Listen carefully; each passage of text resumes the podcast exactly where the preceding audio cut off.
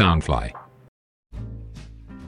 Hello Hello，大家好，欢迎来到南洋奇闻，我是扎古叔叔。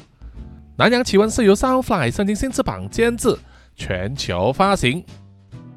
好，本集呢啊是很多听众啊要敲碗想要听到的故事，就是阿派和 Sam 又回来了。哈哈，在二零二三年他们几乎没有出场过啊。叔叔知道很多听众都敲碗啊，大家都非常喜欢这一对泰国的警察拍档。啊，叔叔呢，就是一直没有想到好的故事啊，没有理出一个好的这个布局，这样子呢，啊，就不敢把他们随便拿出来啊，免得砸了招牌。所以这一次呢，啊，到了十月份啊，终于千呼万唤始出来，请大家啊来听一听，最近 Sam 和派又怎么样了？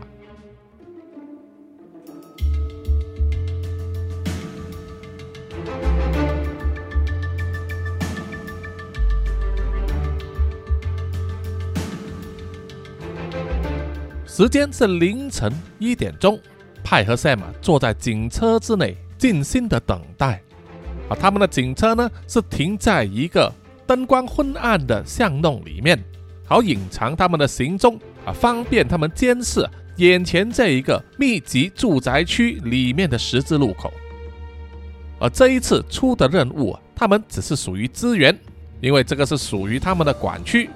啊，负责指挥这一次任务的是另外一区的警长帕允，他是阿派的后辈，但是因为他精明干练，也懂得一些交际的手腕，所以在警界里面晋升的阶梯就比阿派顺利许多，官阶比阿派还高，这多少会让阿派心里有一些不是滋味。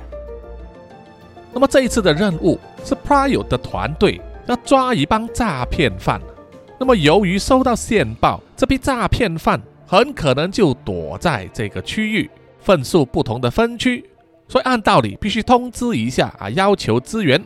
所以阿派和 Sam 呢就被派过来，其实也只是做做样子而已。抓人的部分呢，当然还是由 Pryo 的那个团队去做。在警车里面，Sam 一直注意听着这一次行动小组的专属无线电广播频道。注意听有什么动静，非常认真。反而是阿派啊，因为等得太久，烟瘾犯了，于是就打开车门，走下车去，开始抽起他的电子烟。阿派呀，你怎么整晚板着一张脸孔啊？阿 Sam 问。派摇摇头，斩钉截铁的回答说：“哪有，我不是一向来都是这样的吗？”Sam 看了看派的表情啊。露出了讽刺的笑容，说：“哼，你别再装了，你这老头的心思我还不懂吗？你心中觉得很不自在，是因为这一次行动的总指挥 pryor 警长以前是你的后辈吧？”派只是深深的抽了一口烟，并没有回答，但是他的肢体语言呢，已经是默认了。Sam 就想挑衅他的心情，说。哦，我知道了，你是在妒忌人家的成就比你高吧？派笑了起来，说：“呵，妒忌有什么好妒忌？他抓他的贼，我抓我的贼，我敢保证啊，我亲手逮捕的人名单一定比他还长。”赛马又在撩一撩他，说：“可是啊，我们抓的都是小毛贼，听说 Pryo 他破了一个又一个犯罪集团哦。”那个功劳可明显比我们大很多了，难怪人家可以坐上警长的职位。派抽了一口电子烟，然后特地要把呼出来的水蒸气喷向了车里面的 Sam。嘿呦，你不要喷进来，给我滚远一点！Sam 一面关窗，一面挥动手掌，要把那些水蒸气拨开。阿派就笑着说：“怎么，你想快点升职啊？”你去跟他呀，你去写一封信要求调职，我相信警长会答应你的。反正没有拍档的日子，我也一样可以工作，可以抓人。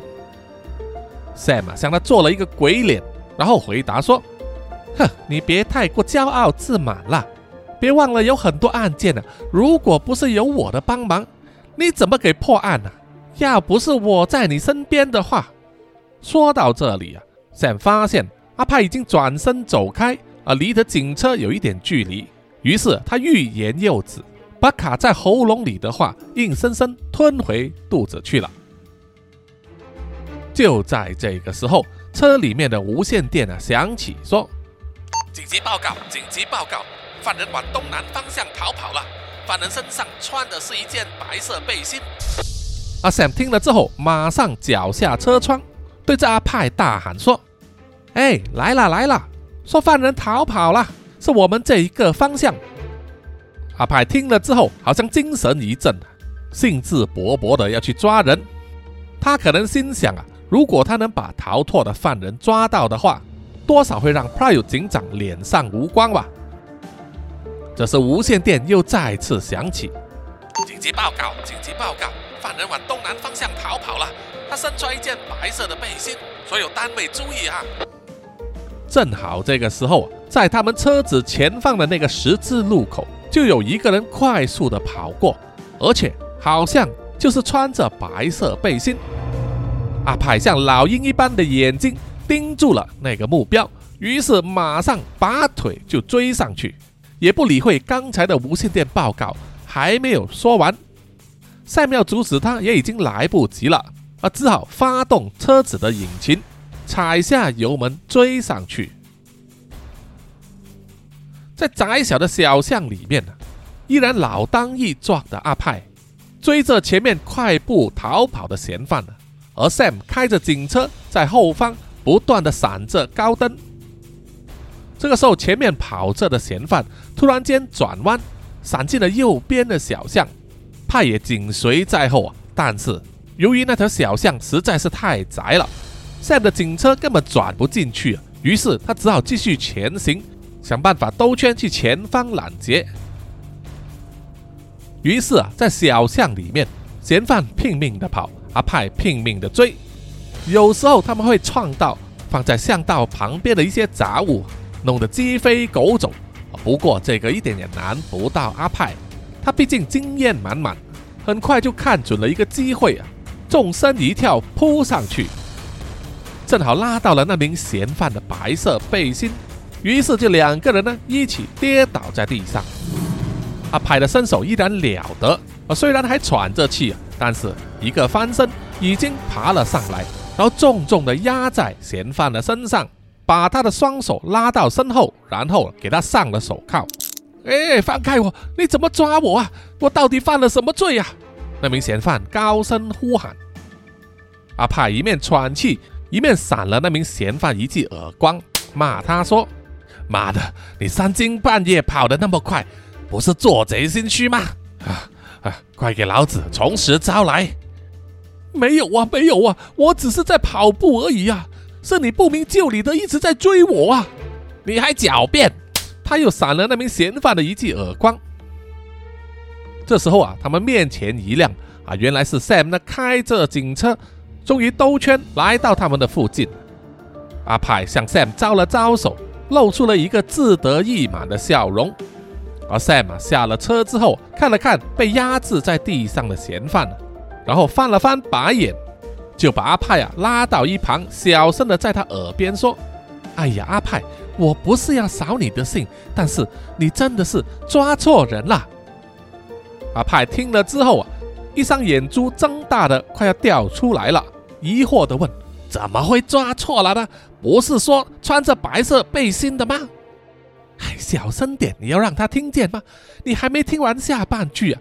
后来无线电还说，那名嫌犯下身穿着一条红色的裤子，而这个时候，双手被反扣，躺在地上的那名嫌犯啊，他是穿着运动短裤的，脚下一双球鞋，看来真的是啊，三更半夜出来跑步的人。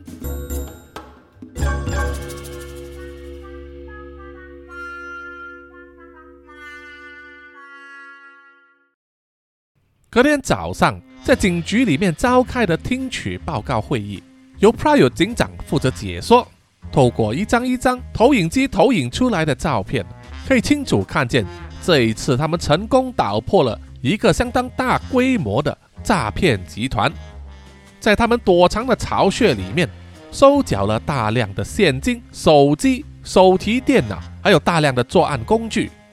所有收缴回来的东西都满满的摆在面前的一张桌子上，就像是一张亮眼的成绩单。而所有的嫌犯都被成功逮捕归案，这一次的任务是圆满成功了。他有警长报告完毕之后，现场所有的警员都拍手鼓掌。而一起在现场里，而坐在最后面那一排座位的阿派和 Sam，虽然也一起鼓掌，不过阿派依然是一张臭脸。掌声结束之后，Prue 警长又说：“这一次的任务成功，同时也必须感谢给予我们充分资源的区部。虽然发生了一些小插曲啊，不过没有关系。我代表全体同仁感谢你们的帮忙。”说完之后派有警长很有礼貌的。向阿派和 Sam 点头致意，于是又迎来另一波掌声。阿派看见了之后，一副嗤之以鼻的表情，小声的呢喃道：“哈，果然就是会演戏。”Sam 用手肘轻轻推了推阿派，在他耳边小声的说道：“哎呀，你不要那么小气了，人家都没有把你的糗事抖出来，你应该学学人家的度量。”阿派听了，依然不回答，啊，依然摆着一张臭脸。不过因为现场的灯光昏暗，所以没有人看见。听取报告会议结束之后，房间亮了灯，所有警员也站起身，有的人互相握手道贺，或者是聊天，有的人就走去前方啊查看那些收缴回来的赃物。派呀，就想要趁着这个时候。离开那里，当他经过那个证物桌子的时候，突然间听到派亚警长对他的下属说：“待会你们把这些证物都好好的清点一番，中午之前交个报告给我。我应该明天才做媒体发布会啊，到时要用到。”那名下属大声的说：“遵命。”而派在这个时候突然心血来潮，想到要捉弄他们一番。于是他趁着现场人多杂乱，就快速的伸出手去，真物桌上啊最最角落的那个工具啊，一手抓来，然后放进了口袋里面，然后装作若无其事的走出了会议室。哎，待会中午我要去那个家里和老婆女儿吃饭，你也一起吧。阿派对 Sam 说：“啊，当然他口中所指的老婆女儿。”是指他已经离婚分居的前妻以及女儿，虽然是分开了，但是他们还是保持相当良好的联系。尤其是那个女儿敏，是阿派心中的那一块肉，疼他疼得不得了。而且现在女儿已经十七岁了，亭亭玉立。阿派一方面感到相当的自豪，另外一面心中都有作为爸爸的恐惧。就是心里面呢都会害怕女儿会不会有一天给一个来历不明的臭小子给骗了，而骗了感情还不要紧，如果是把他的身体也骗了，还把肚子搞大的话，就难保阿派不会气得中风了。所以近期只要有机会，阿派都会向他的前妻打听，听听女儿有没有男朋友。啊，虽然前妻说没有，但是阿派就是无法放下心来。于是尽量的多抽时间和他们相聚，或者只是吃个饭也好，就是希望多守护女儿一刻。哦，是啊，好啊，我要去。Sam 听了之后啊，爽快的答应了，因为啊，阿派的前妻烹饪手艺也是一流的啊，尤其是冬阴功啊，这个泰国辣汤，所以他也乐得蹭一顿饭吃。阿派又说。哎，等下要走之前呢，先把衣服换一换，换成便服吧，哈。你知道我老婆不喜欢一直看到我穿警察制服。哦，OK OK，Sam 听了觉得没什么，反正他们都有备用的衣服放在这个更衣室的储物柜里面。因为泰国天气炎热，有时中午出一出去呢，就是大汗淋漓，所以为了摆脱汗臭味。啊在有需要的时候，他们可以更换衣服，或者是啊，在警局洗个澡都行。于是到了午饭时间，他们换上了一身便服，而且还特地不开警车，阿派就坐上了 Sam 的机车，怀着雀跃的心情啊，去赴他的午餐约会。阿派的前妻和女儿敏是住在公寓里面，楼高十层，他们住在四楼，而且是比较普通的那一种。在他的正对面还有另外一栋公寓，啊，只是相隔一条马路。那么，当阿派和 Sam 骑着机车来到公寓的楼下，啊，把机车呢停在马路边，要走进去电梯大堂的时候，阿派的前妻。当然是在厨房里面啊，忙着煮菜，而他的女儿敏呢，这个时候在自己的房间里面，使用她的平板电脑，正在看着韩剧。因为太过专心呢，敏并没有留意到啊，他并没有拉上窗帘。而在这个时候啊，从他的窗外望过去，对面虽然隔着一条马路啊，但是对面的那栋公寓里面，楼层比他高的那个单位的露台。正有一个人鬼鬼祟祟地躲在那里，从厚厚的窗帘里伸出了单眼相机的高倍率镜头，还有一个指向型麦克风。一个神秘的男子，一面透过单反相机拍摄的画面，啊，戴着耳机，透过手上的指向型麦克风对准了敏的房间，借此窥视着敏的一举一动，甚至还清楚听到。他在房间里面说的每一句话。敏看着韩剧里面一对年轻男女因为一段邂逅和爱上了对方，继而交往的情节，忍不住一面看了一面吐槽说：“哎呦，这个情节也未免太瞎了吧！真实世界怎么可能会发生呢？这个编剧不行呐！”偷窥这敏的神秘男子，这个时候就拿起了他的手机。拨了电话，不久之后啊，敏的手机就响起来了。他拿起手机一看呢，画面上并没有显示来电号码以及名字，他就觉得有点怪怪的。不过他还是按下接听键。喂，找谁呀？电话中的男子就说：“午安，你是敏吧？”听见陌生的声音叫自己的名字，敏变得警惕起来。于是就问：“你是谁呀？我不认识你哦。”男子继续说：“你不认识我不要紧，请你听我说几句话。接下来我要告诉你的事，你可能认为是天方夜谭，或者是不可思议。不过我向你保证，一切都是千真万确的。”敏一边听着，眼睛一边咕噜咕噜的转，脑中一直在想着，到底自己有没有听过这一把声音呢？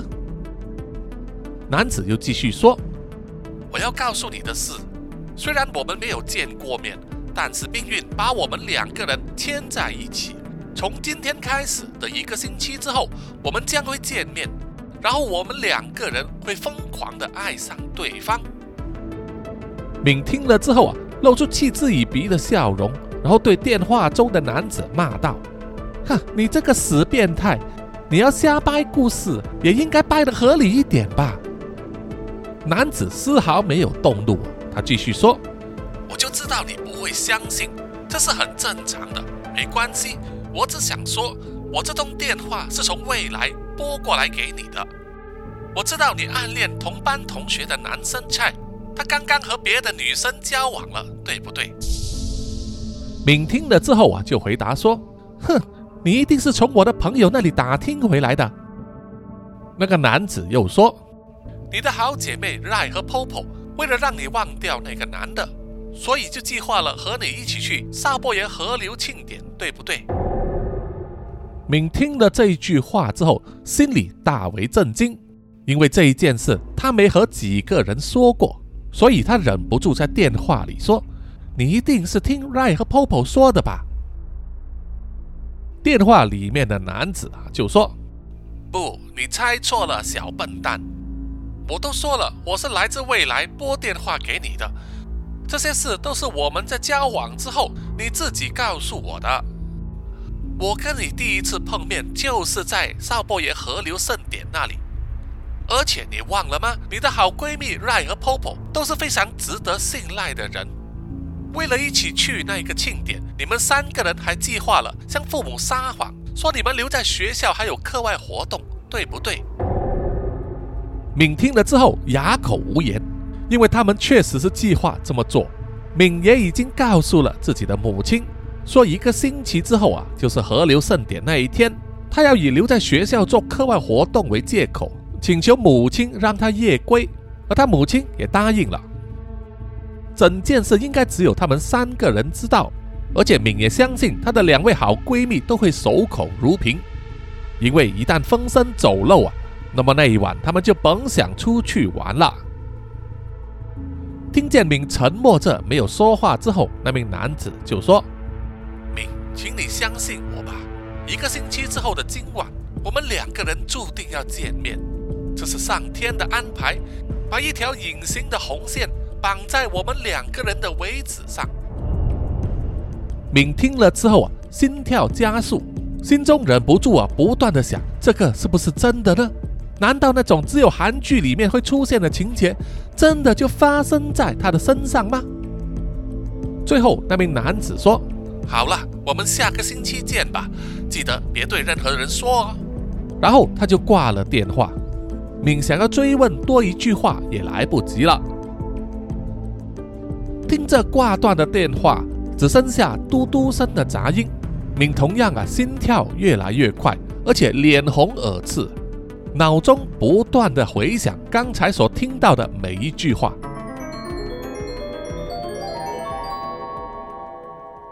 然后门铃响了，敏跑去开门，而到来的当然是阿派和 Sam 两人了。于是他们就乐也融融的啊，开始享用温馨的一餐。刚桌上餐桌，阿派就习惯的把他的手机从裤袋里面拿出来放在桌上。这个时候啊，他才发觉，哎，另外一个大腿的裤袋上还有一个东西。掏出来后才发现啊，那是今天早上他在后续报告会议结束的时候，顺手牵羊拿回来的一项证物。那是一个只有打火机大小的变声器，还装在一个写着证物的塑胶袋里面。Sam 看见了之后，就惊讶地问：“哎，这是什么东西？为什么会在你这里呀？”派有一点不知所措，支支吾吾地说：“呃，我一时间想不起来了。”他想马上把那个东西收起来，但是却被眼明手快的 Sam 抢了过去，高高的举起来说：“哎，这个装在证物袋里面哈，是今早那个会议里面的东西吗？”“哎哎哎，好像是吧。”可能是场面混乱了，掉到了地上，我随手捡起来而已。敏看见了之后很好奇，就从 Sam 的手中抢过来细看，这是什么东西啊？好像很有趣哦。一面说一面随便按上面的按钮，然后那个变声器就亮起了红灯，然后播放了刚才敏所说的那一句话，不过声音却是变调了。这是什么东西啊？好像很有趣哦！听见自己的声音变了音调，敏惊讶地说：“啊，这是一个变声器啊！”派急忙的从敏的手中把它抢了回来，然后硬塞进自己的裤袋里，说：“嗯，没什么的，小孩子不要玩了。”敏听了之后有点不愉快啊，他不喜欢自己一直被当成是小孩，于是马上反驳说：“可是我已经不是小孩子啦。”派马上回嘴说：“你还没到二十一岁，还是小孩。但是我跟你说，即使你以后结了婚，生了孩子，在父母的眼中，都永远会是当年的那个小孩。” Sam 用力捏了阿派的手臂，然后质问他说：“哎，你别扯到别的地方去了，为什么今天早上的证物会在你这里呀？”哦，我知道了，你一定是顺手牵羊。想要给别人制造麻烦，对不对？派的心思被拆穿，但是不想承认了，于是老脸一红，就狡辩说：“哪有？我都说我是捡到的啦，这种东西没什么大不了的啦。我们之前不就是有充公过一个，然后还用来变音拨电话去给线人吗？Sam 听到阿派的声量越来越大，他自己也不示弱。什么线人呐？那个根本就是无关人事，你不过就是喜欢拨电话去捉弄别人而已。你这个老不死的小顽童！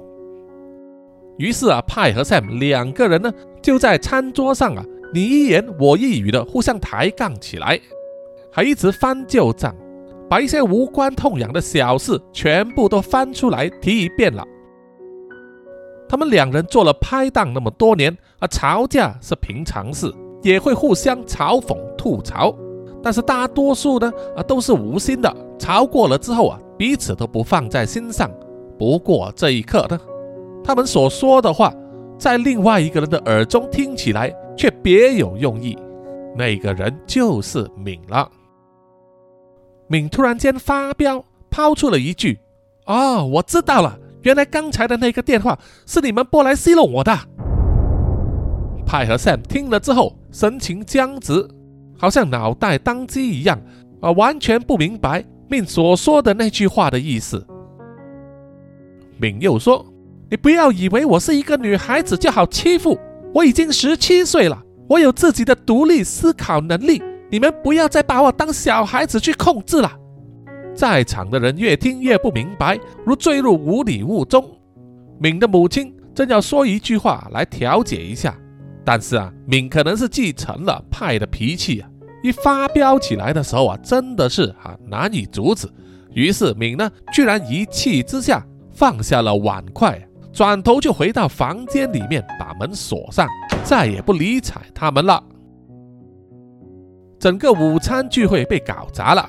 做母亲的当然是狠狠地瞪了阿派一眼，然后马上去敲门，想要好好的劝解一下敏。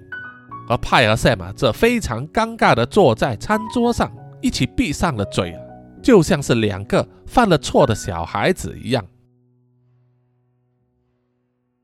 同一时间。那名鬼鬼祟祟的男子透过镜头看见了敏，愤怒地回到自己的房间，抱着枕头生闷气，还回头对站在门外的母亲他们大喊说：“你们别再说了，我也不要再听了。”而之前敏他们在餐桌上所说的话，神秘男子可能听得不太清楚，但是现在敏在房间中高喊的那几句话，他可听得字字清晰。心中无名火起，觉得是敏的家人在从中作梗，于是他马上在身边的一个工具箱里面拿了一个小钳子，然后快步走出门。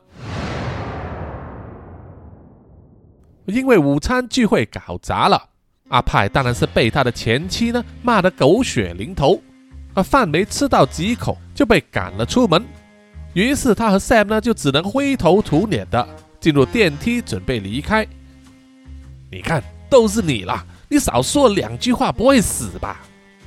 哼，我可和某人不一样，如果是我错的话，我会直接承认，而不会一直狡辩的。于是两人呢就在电梯里面呢推来推去，好像小孩一样，而直到电梯门打开，有别的人走了进来，他们才甘愿停手。于是电梯里面呢又恢复了平静。正好让他们两个人呢可以冷静下来。电梯到达了一楼，两人走出电梯之外，来到机车旁边。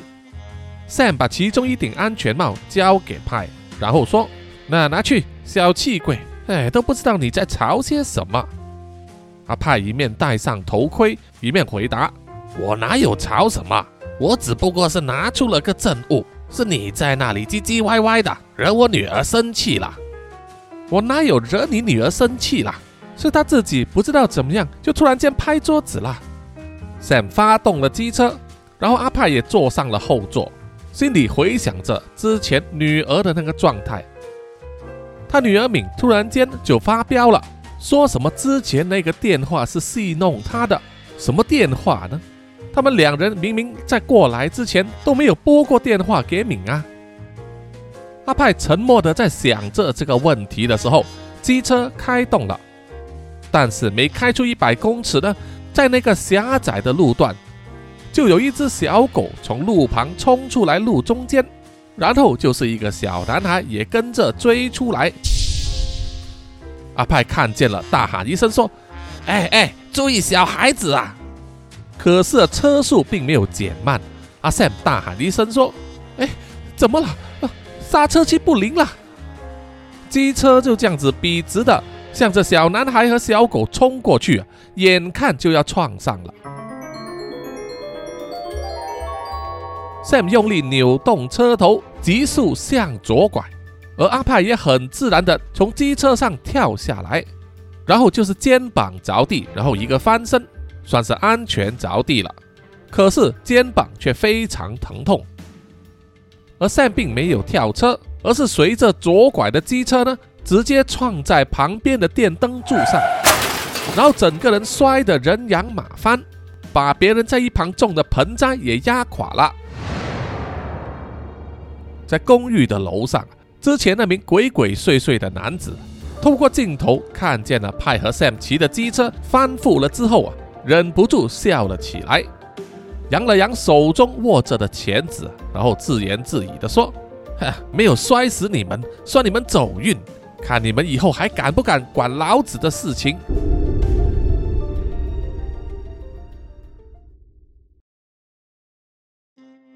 那一天的傍晚时分，去了医院做检查和诊治的派和 Sam 回到了他们摔车地点附近那里的机车修理店，要领回车子。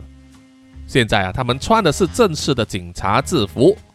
阿派整个后肩红肿起来，贴上了一大块胶布，而且为了防止伤害到筋骨呢，他的左手必须戴上手臂吊带。而 Sam 的额头。手臂还有脚多处呢啊有皮外伤，贴上了胶布啊，当然还有一些看不见的淤伤。两个人一脸狼狈相啊，所以呢脸色也不会好看。机车修理店的老板看见了之后啊，啊自然也不敢多说废话啊，只是跟他们说他们是被整了，因为发现到机车自动的油压管断了，切口很平整，明显是被某种工具。切断或者是剪断的，而不是自然形成，所以是有人蓄意为之，要整他们。至于是谁呢？机车修理行的老板当然不知道，这就要留待派和 Sam 呢自己去想了。派一面抽着电子烟，一面说：“是不是你的仇家干的啊？”Sam 一脸迷茫的回答说：“我怎么知道？我抓过那么多人。”而且很多还蹲在监牢里面，怎么可能出来找我报仇呢？我看是你的仇家比较多吧。派抽了几口烟，然后摇摇头说：“哎，我仇家是很多没错，但也是有很多还在蹲着啊。而且我干警察这一行那么久，车子被弄，这还是第一次啊。到底是哪一个王八蛋那么阴险，居然敢这样子来整我？” Sam 随口就说：“该不会是你昨天抓错的那个跑步的人吧？”派听了之后啊，脸神严肃起来，似乎就一口咬定是那个人了。Sam 看了之后啊，忍不住要阻止他说：“哎哎哎，无凭无据的，你可不要随便去搞人家哦。”但是派呢，气得一脸通红，似乎已经认定是他了，就说：“我去找他谈谈天，行了吧？”说完，他就坐上了警车，拿起无线电拨回去总机，要求翻查记录。因为昨晚在抓人的时候呢，有其他的警察同僚有记录下了那个人的身份证啊，得到了一个地址，所以啊派呢啊即使只有一只手啊，也还是踩下了油门，开着警车往那里去了。Sam 当然害怕阿派又干出什么傻事来。于是马上付钱给机车店的老板，然后骑着自己的机车呢，啊尾随在后。虽然花了一点时间，但是阿派还是找到了昨天晚上他误抓的那名男子，问了个究竟。而那名男子呢，啊今天中午在上班，有大量的证人可以证明，所以他绝对不是弄了 Sam 机车的那名嫌犯了。怎么样？我都说了不是他了吧？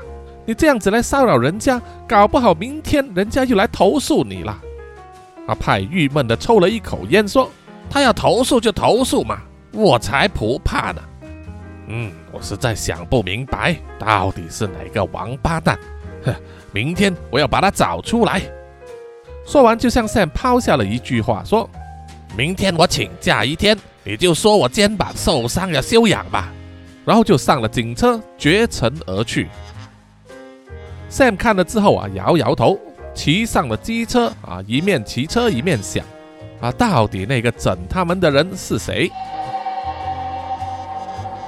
于是隔天一大早，派就换上了便服，开着车，一大清早就来到他前妻所住的公寓附近，停下车来仔细观察在街道上的人流。啊，这是他们老派警察做事的方法之一。他们的查案手法呢，主要都是靠双脚走出来的，而且有了几十年的经验，看人都相当准确。在他眼前经过的人呢，是不是有可疑之处？他大概猜到七八成，啊，剩下的两成就是他那一天抓错的人吧。阿派在车里面等了大概四十五分钟之后，啊，就看见女儿敏呢从公寓里走出来，背着个书包，应该就是要去上学。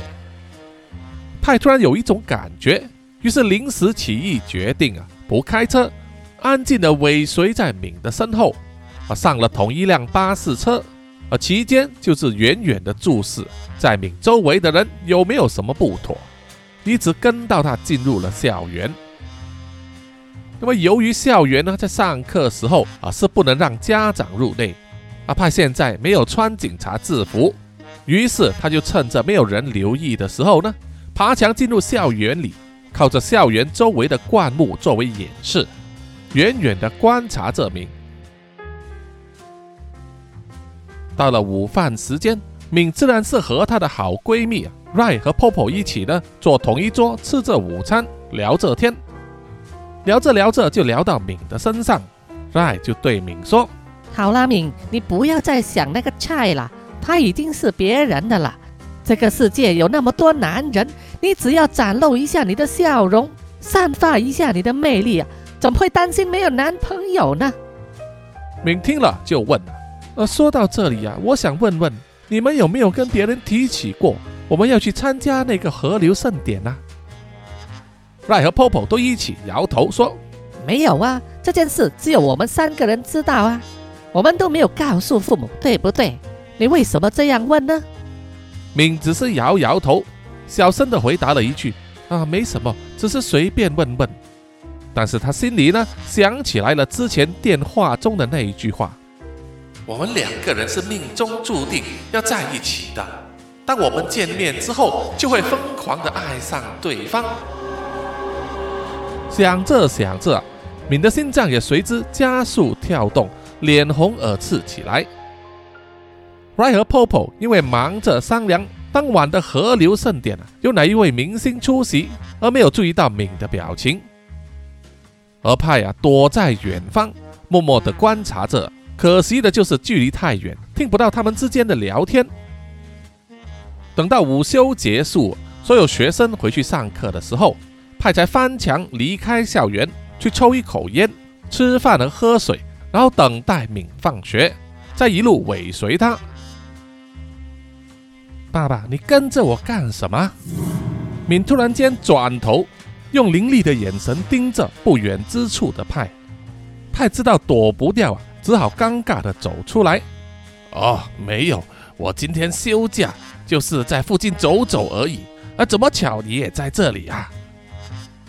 敏一看他派的表情，就知道他在说谎了。你这是什么鬼话？在两条街道之前，我已经注意到你了。你干嘛跟踪我啊？还有你的手是怎么回事啊？派抓了抓头皮，敷衍的回答说：“啊，没有，昨天晚上睡觉的时候。”从床上滚了下来，啊，没事没事啊，不用担心。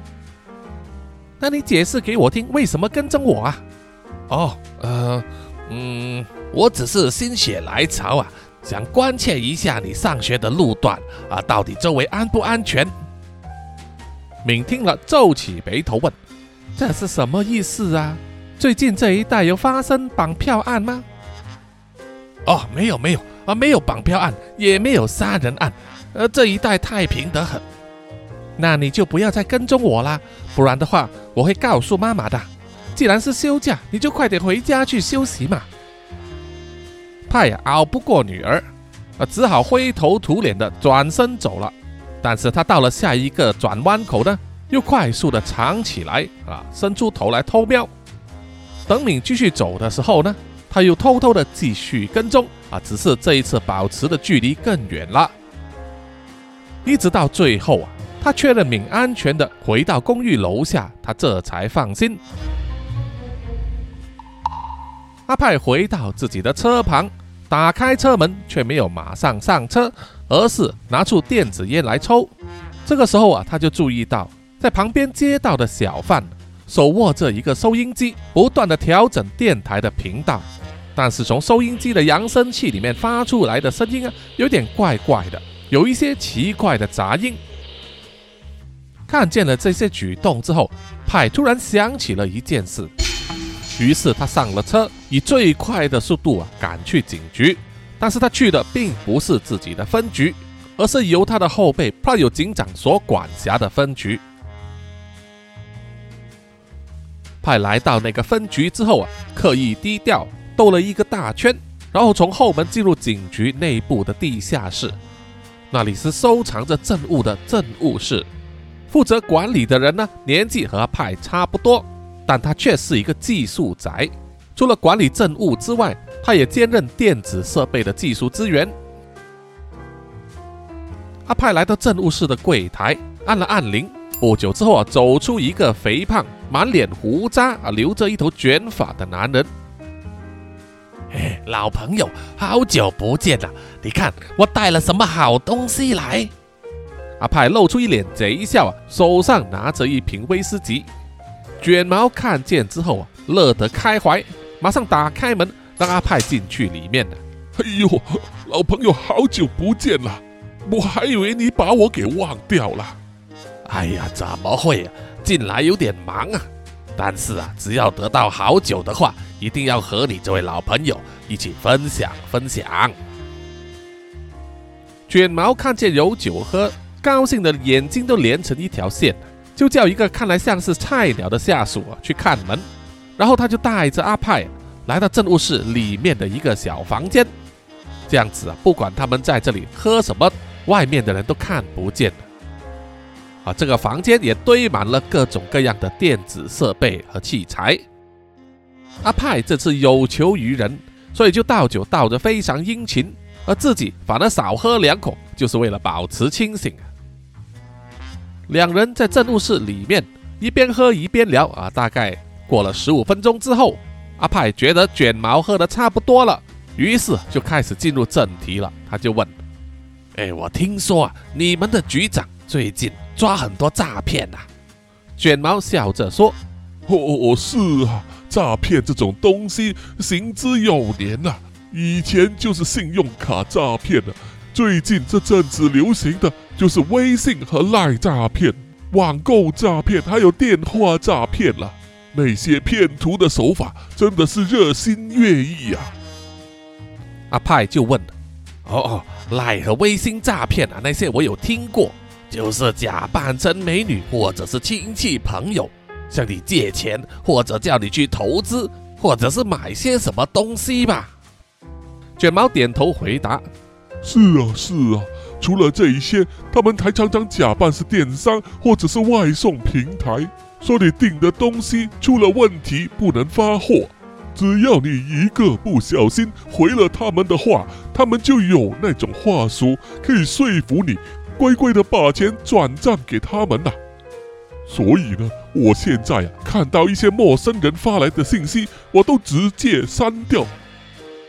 派一面点头啊。然后开始问他想要知道的问题。哎，我听说前两天你们的局长逮到了那个什么电话诈骗，听说是冒充一些熟人，专门瞄准上了年纪的人吧？卷毛点了点头，喝了一口酒，然后回答：“呃，是的，没有错。最近他们就破获了一个这样的集团。其实说起来，他们的手法也是很简单。”就是去偷听了，啊？什么意思？偷听啊，用电子仪器来窃听你说话的内容。你以前不是看过零零七的那种间谍片？他们把一个东西放在电话话筒里面，就可以窃听电话内容吗？我告诉你，现在可简单多了。只要你有一个窃听器，装在一个指定的地方，它的麦克风就可以收到方圆一平米以内的所有声音。另外一种就是指向型的，可以在几百米的距离之外偷听到一个人的说话内容啊。那些骗徒就是用这种方法偷听目标一家人所有的对话，了解他们的朋友还有亲戚关系，然后寻找一个突破口啊，比如说一件事或者一个东西，然后就借题发挥，假冒他们认识的人拨电话来要钱呢。阿帕一面听一面听得眼睛睁得老大的，好像发现新大陆一样。卷毛继续说：“曾经发生过一个案例啊，就是一对父母很疼一个孩子啊，而诈骗的人呢，就使用电子仪器截断了电话的收讯，让这一对父母没有办法拨电话给孩子，然后他们就冒充是绑匪，说绑架了他的孩子，要他们马上付赎金。那对父母听了。”当然非常紧张，又拨不通孩子的电话。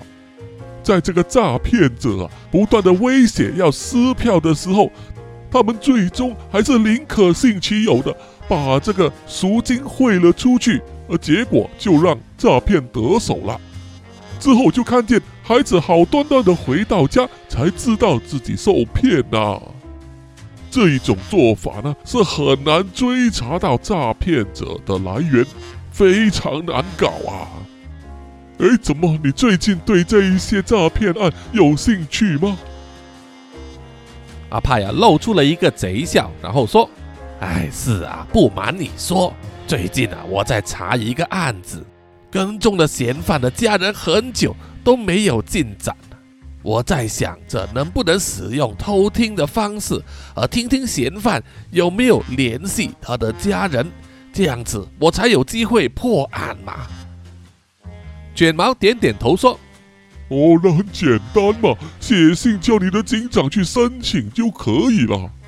只要批准了，搞不好那个偷听器就是从我这边安排过去给你的。”阿派把自己坐着的椅子拉到靠近卷毛的身边，然后拍了拍他的肩膀，装得非常亲切的说。哎呀，不瞒你说，我就是申请过，但是我的警长不同意啊。他就是看我不顺眼，巴不得我破不了案。可是做人嘛，当然要一码归一码，不能公私不分呐。案子还是要破，嫌犯还是要抓，这才能还给受害人一个公道啊。卷毛听了，好像觉得很有道理的啊，不断在点头。于是阿派啊，又拍了拍，再揉一揉卷毛的肩膀，然后跟他说：“啊，所以啊，这次我才来拜托老朋友，你能不能借出一些设备给我用几天呢？”啊，这怎么行？被警长发现了，我可不得了啊！哎，你可以的，你就帮帮我这个忙吧，就借我两天而已，两天之后保证完好无损的还给你。我再多加两瓶酒给你作为谢礼，怎么样？卷毛听到还有酒喝，觉得喉干舌燥，忍不住舔了舔嘴唇。很明显，他的抉择呢，已经渐渐的偏向一方了。那一天到了夜晚时分，敏坐在房间里的书桌上，努力的温习功课，丝毫没有察觉到。在窗外对面的那栋大楼里，那名鬼鬼祟祟的男子把他公寓里面的所有灯光都关掉，只开着一部电视，重复的播放着就是他偷拍到敏更衣的画面。那名鬼鬼祟祟的男子全身赤裸的坐在沙发上，一面透过他的长镜头监视着敏在温习功课，同时他又对电视画面上正在更衣的敏呢。手淫起来，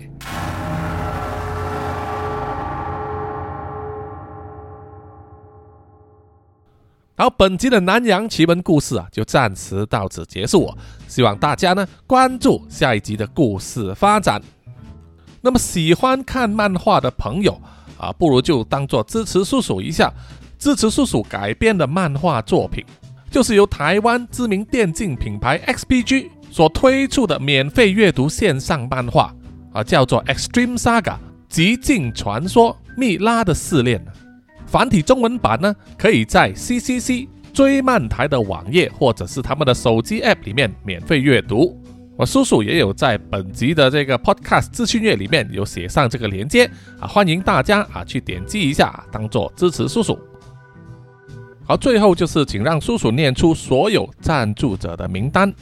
首先是南洋探险家 Jimmy Chin、苗疆杀人蛙陈忠杰以及许志伟，然后是南洋侦查员。二四公园，图子，Ralph 布，一直该，Sandy Lee，真爱笑，三十三，Kinas，蔡小桦，朱小妮，李承德，苏国豪，洪新志，林家达，Toy J，刘舒雅，林英炫，洪志伟，妞妞以及庄佩婷。然后下一批呢是南洋守护者，许玉豪，彰化的 Emma，林奕晨，Joanne Wu，玉倩妈咪。